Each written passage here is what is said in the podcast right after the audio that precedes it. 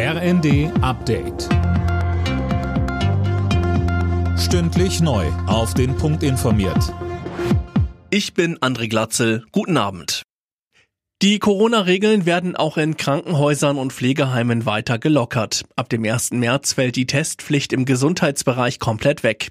Mehr von Jana Klonikowski. Beschäftigte, Bewohner, Patienten und Besucher brauchen sich also ab März nicht mehr testen. Bundesgesundheitsminister Lauterbach und seine Länderkollegen haben sich darauf geeinigt, weil die Infektionslage stabil ist. In den Krankenhäusern sieht es demnach gerade gut aus und auch die Sterbezahlen in den Pflegeheimen sind stark zurückgegangen.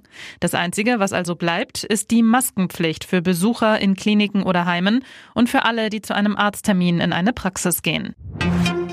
Das Ende für Benziner- und Dieselautos in der EU ist besiegelt. Das EU-Parlament hat für das Aus von Verbrenner-Neuwagen ab 2035 gestimmt.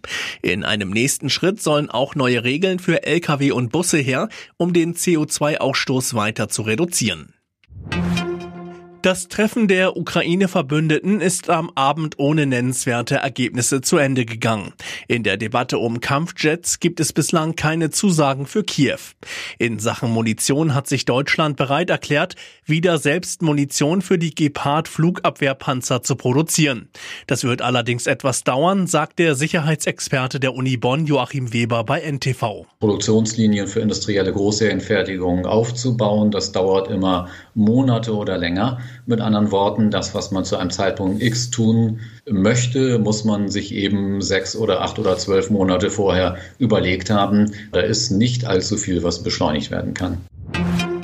Bei der Biathlon-WM im thüringischen Oberhof hat Benedikt Doll im Einzel das Podest verpasst. Platz 5 für ihn am Ende. Weltmeister wurde, wie schon in allen Einzelrennen zuvor, der Norweger Johannes Tingnes Bö.